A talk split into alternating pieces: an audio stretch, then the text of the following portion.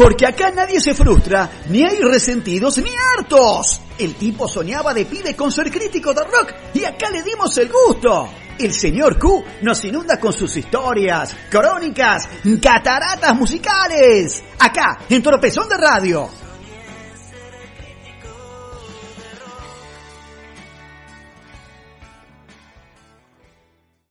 Buenas noches, Pablo. Buenas noches, Marcelo. Buenas noches queridos amigos, los saluda como cada martes, a esta hora, un poco más tarde, un poco más temprano, el señor Q, presentando hoy el capítulo número 11 de la historia del rock argentino, acá, en las cataratas musicales de Tropezón de Radio.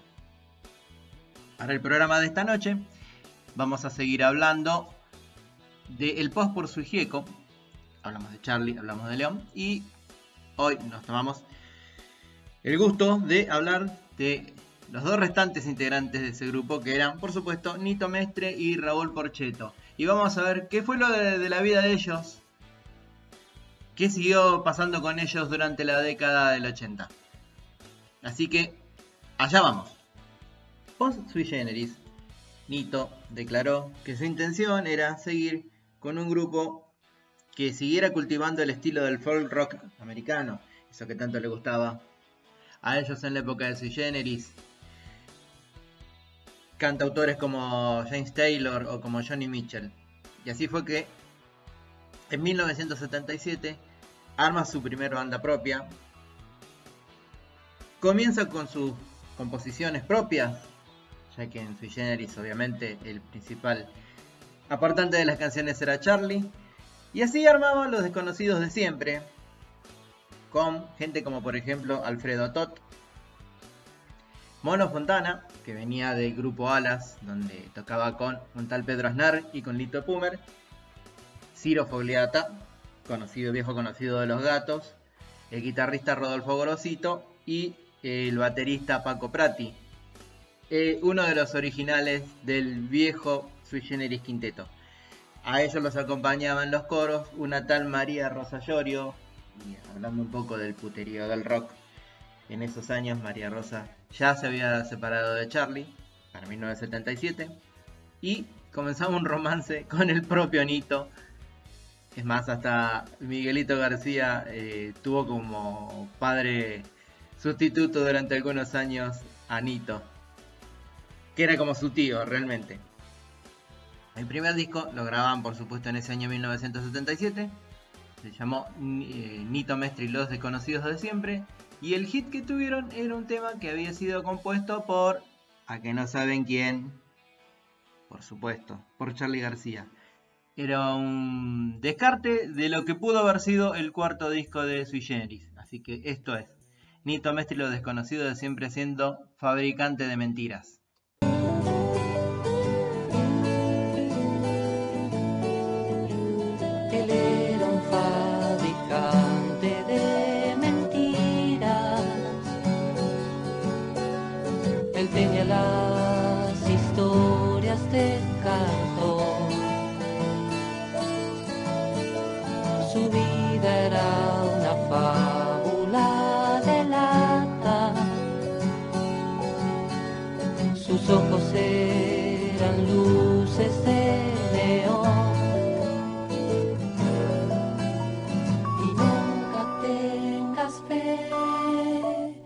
sus mentiras, pues.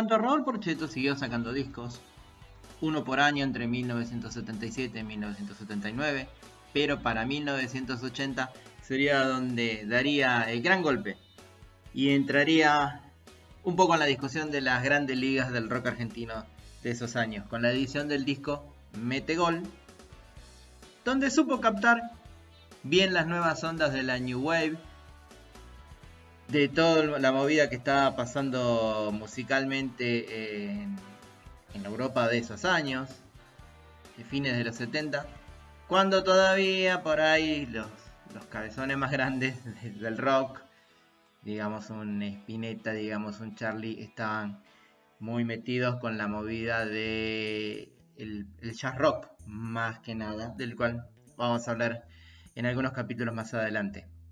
Metegol sería grabado, como les dije, en 1980.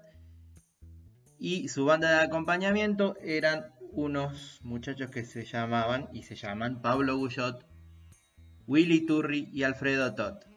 Sí, estamos hablando de los hits. Que por primera vez se unían a ser, digamos, la banda de apoyo de un solista.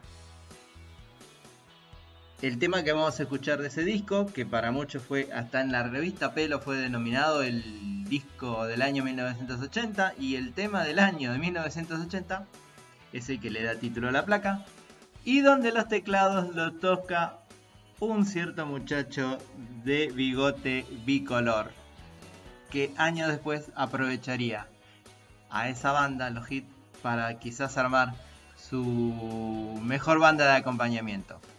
Sí, ya sabemos. Seguimos hablando de Charlie. Todo en el mundo del rock pasa por Charlie. Esto es Raúl Porcheto haciendo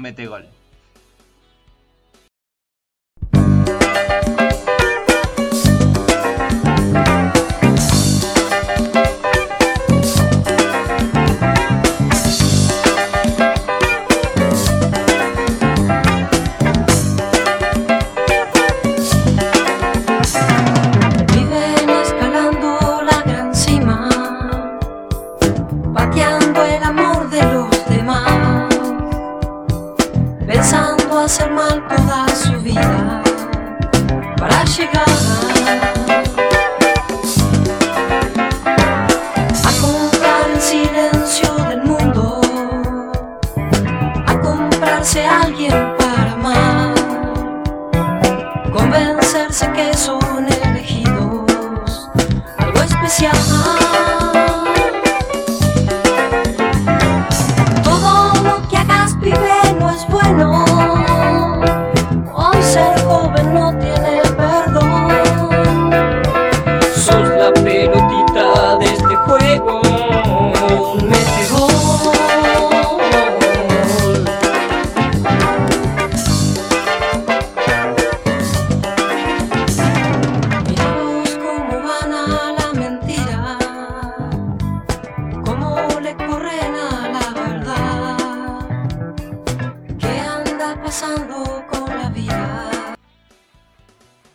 Metegol. ya los desconocidos de siempre eran un recuerdo, después de tres discos de buena factura pero de regular aceptación en el público. Así que Nito decide eh, sacar su primer disco como solista, solamente como Nito Mestre. Y sería este disco llamado 2010, quizás el más exitoso de su carrera posterior a su generis. Se valió para eso de la ayudita de sus amigos, por ejemplo, tres cuartas partes de Serugiram, Charlie, David y Pedro, Alfredo Todd, Lapo Gesagui, Mono Fontana, Claudio Martínez y hasta Rubén Rada. Hay una foto en la contratapa de ese disco donde están todos juntos e ilustra lo que fue eh, más o menos el clima de la grabación de ese disco. Que tuvo un par de éxitos de los más grandes de, Nito, como Hoy tiene viejas hojas, como Distinto Tiempo, pero vamos a recordar un tema del ruso Levón que le cedió para la grabación a Nito, una vena más rockera, obviamente, energía, polenta, un solo del ruso al final, muy lindo, y esto es Nito Mestre haciendo Contigo qué pasa, del álbum 2010 de 1981.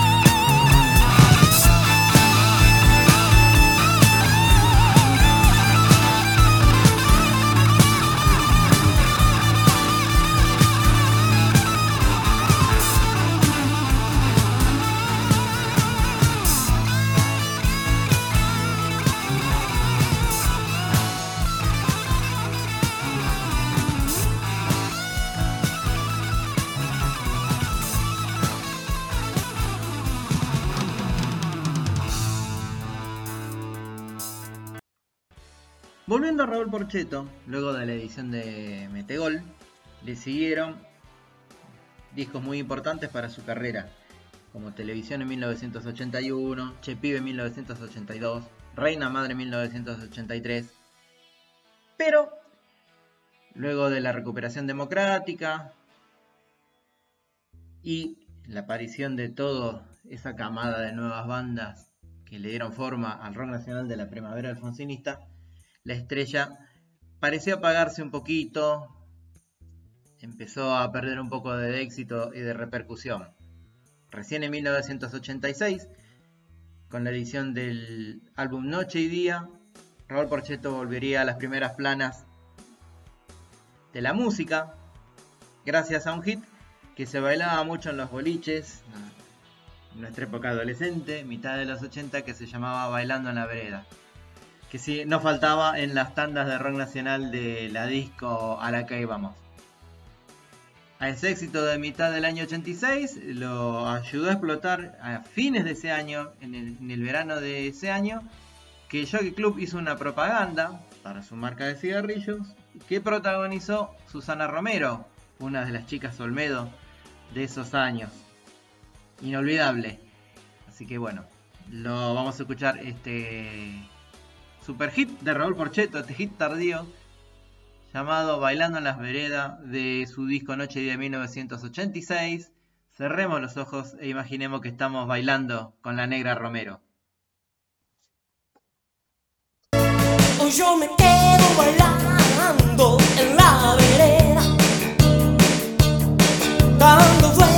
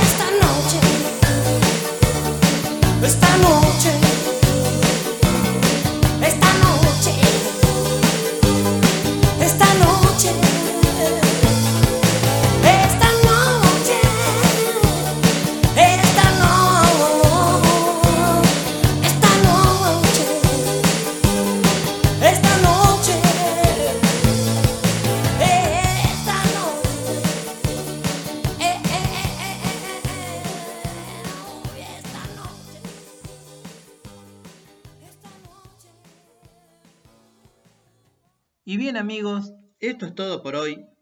Cerramos el boliche, los saluda el señor Q. Esto fue el capítulo número 11 de la historia del rock argentino en las cataratas musicales de Tropezón de Radio. A cuidarse, a seguir en la cuarentena, en la fase que sea, a quererse mucho y en cualquier momento nos vemos. Hasta luego.